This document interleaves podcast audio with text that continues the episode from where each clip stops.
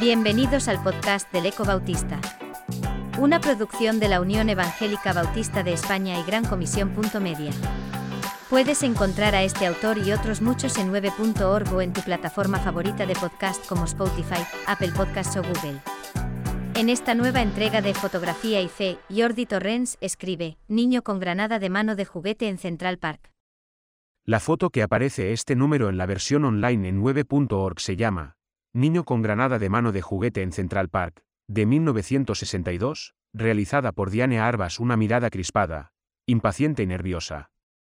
Un niño con un tirante medio caído, y una granada en la mano. Sí, una granada. A priori, no sería la foto perfecta, la foto ideal, ni siquiera la que tomara ese mismo niño. Pero ahí radica el arte de Diane Arbas. Neoyorquina de familia acomodada, Arbas se fue alejando de ese centro fácil para moverse con su cámara por los márgenes de la ciudad, por las vías secundarias que muchas personas prefieren no transitar. Esta foto la tomó en 1962 en Central Park.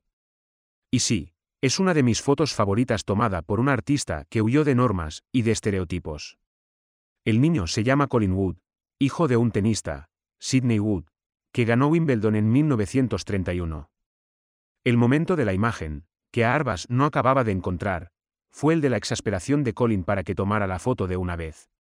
Años después ese niño explicó en varias entrevistas que esa imagen capturó la soledad de todos. Todos quieren conectar, pero no saben cómo hacerlo.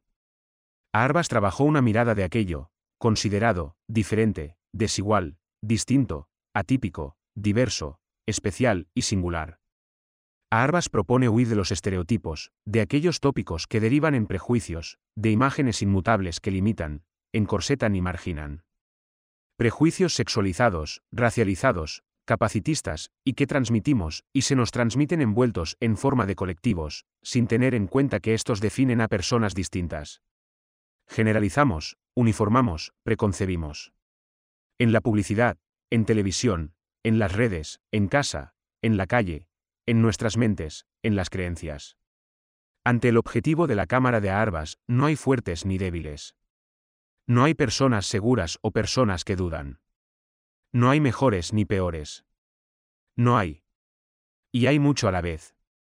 Las construcciones mentales son aprendidas, filtradas por ese mundo que todo lo etiqueta y todo lo excluye.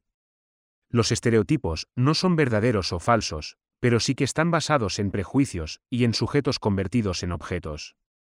Arbas desclasifica, rompe etiquetas, incluye, mezcla, interactúa. Y lo hace con fotografías desnudas, limpias de sesgos y no condicionadas por modelos de modelos. Arbas empezó trabajando para revistas de moda en los años 40, pero un par de décadas más tarde se zambulló en el objetivo, nunca mejor dicho, de una nueva mirada e intentó dotar de una dignidad robada y de un protagonismo poco habitual en las fotos a personas con discapacidad intelectual, a transexuales, a prostitutas, a personas con alguna discapacidad física muy evidente, gigantismo, enanismo, muy influenciada por la película Freaks, de Todd Browning, o a personas de familias o de barrios considerados marginales o disfuncionales. De hecho, su fotografía fue una lucha para acabar con etiquetas como las que yo mismo estoy usando en este artículo. Dios también transita por vías alternativas, nos busca y obtiene de nosotros una imagen que no siempre es la que pensaríamos. Huye de estereotipos y también nos obliga a mirar a cámara, con un flash de relleno que revela nuestros supuestos defectos, convirtiéndonos en personas. Iba a decir en personas normales, pero, afortunadamente, la normalidad no existe. Dios conoce nuestros límites y nuestros momentos de exasperación. Es entonces cuando toma la foto.